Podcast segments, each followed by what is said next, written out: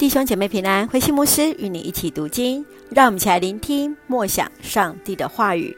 以赛亚书四十五章，上主给塞鲁士的使命。以赛亚书四十五章第一节：上主高利塞鲁士，拣选他做王。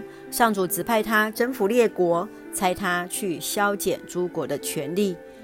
上主要列国为塞鲁士大开城门，不再关闭。上主对他这样说：“我要亲自为你开路，为你削平大小山冈。我要攻破铜门，斩断铁栓。我要把隐藏的宝物、库里的财富都赐给你。我要你知道我是上主，知道以色列的上帝指名呼唤你。我指定你帮助我的仆人雅各，扶助我所拣选的以色列。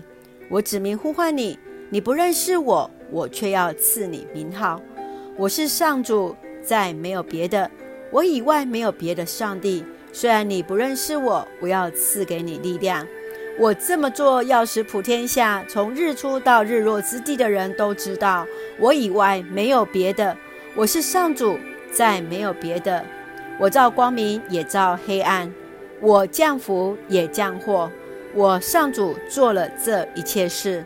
我使人顺利，像天降淋雨。大地要伸手承接，且要开自由和正义的花。我上主要使这事实现。跟创造主对抗的人遭殃了。瓦器能跟造他的陶匠争辩吗？泥土能问陶匠他在做些什么呢？他能埋怨陶匠的手艺不高明吗？谁敢对父母抗议说：为什么把我生成这个样子？上主以色列神圣的上帝，那掌握未来的创造主这样说：“你无权过问有关我儿女的事，无权告诉我我应该做些什么。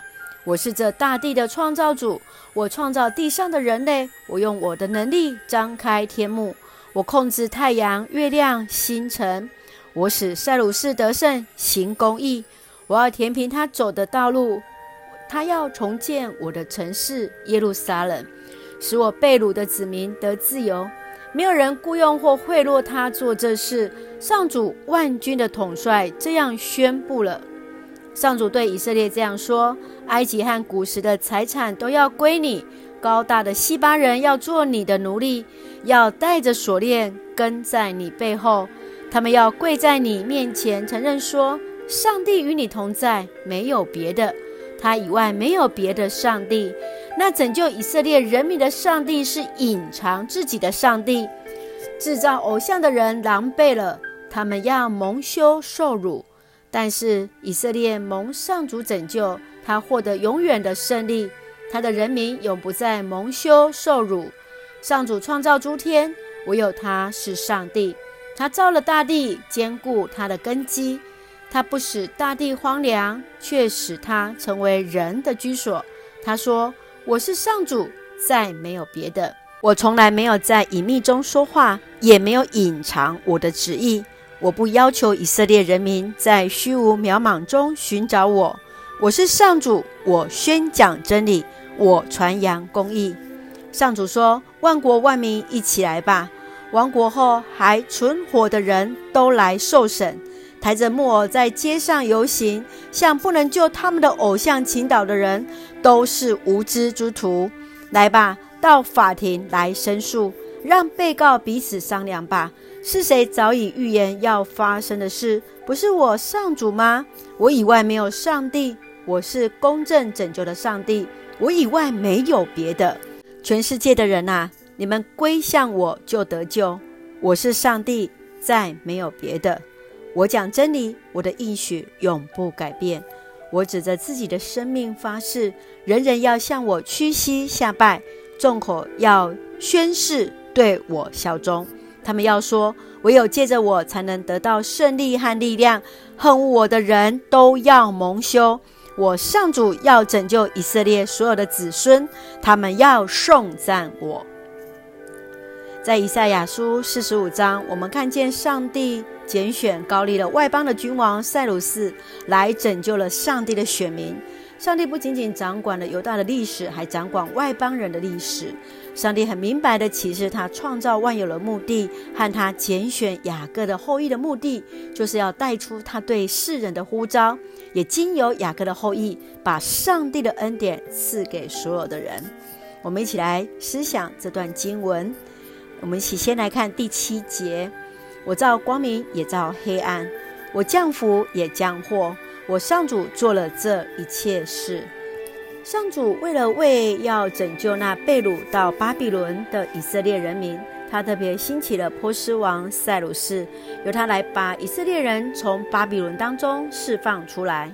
虽然塞鲁士还不认识上帝，但那并不影响上帝对塞鲁士的拣选，因为上帝要恩待谁就恩待谁，他能赐福也能降祸。我们有时是否会怀疑上帝为什么拣选某一个人，而不是另外一个人来成为他的仆人呢？而今天，上帝若拣选了你我，我们是否愿意顺服？求主来帮助我们，不要限定上帝的拣选，而是知道他是我们的主。接续的经文在第九节再次来提醒我们：瓦器能跟造他的陶匠争辩吗？泥土能问陶匠他在做些什么吗？圣经多次的将神人的关系比喻成窑匠和泥土的关系。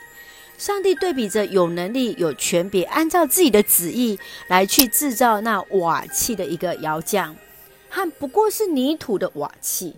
这个时候，我们看到上帝有时候虽然没有采取什么样的行动，好像在我们的生命当中是隐藏的，但是上帝必在他自己决定的时刻来出现。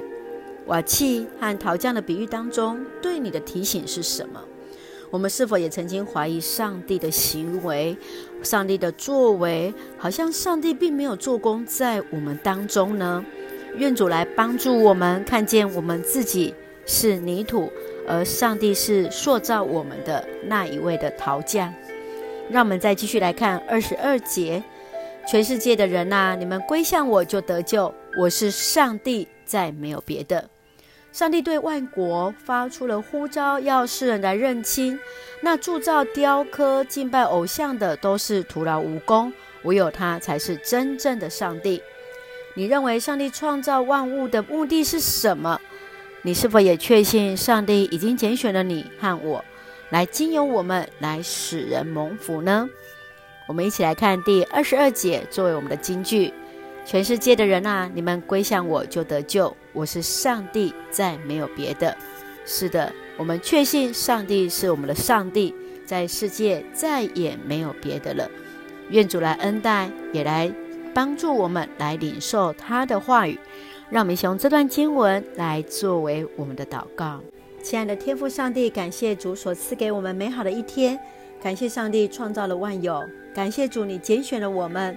感谢主帮助我们成为你的导管，来使世人经由我们而得到了蒙福，恩待保守我们弟兄姐妹身体健壮，灵魂兴盛，也在接受疫苗当中一切平安，赐下平安喜乐，在我们所爱的台湾，我们的国家，赐福在我们的教会，在我们每位弟兄姐妹的身上。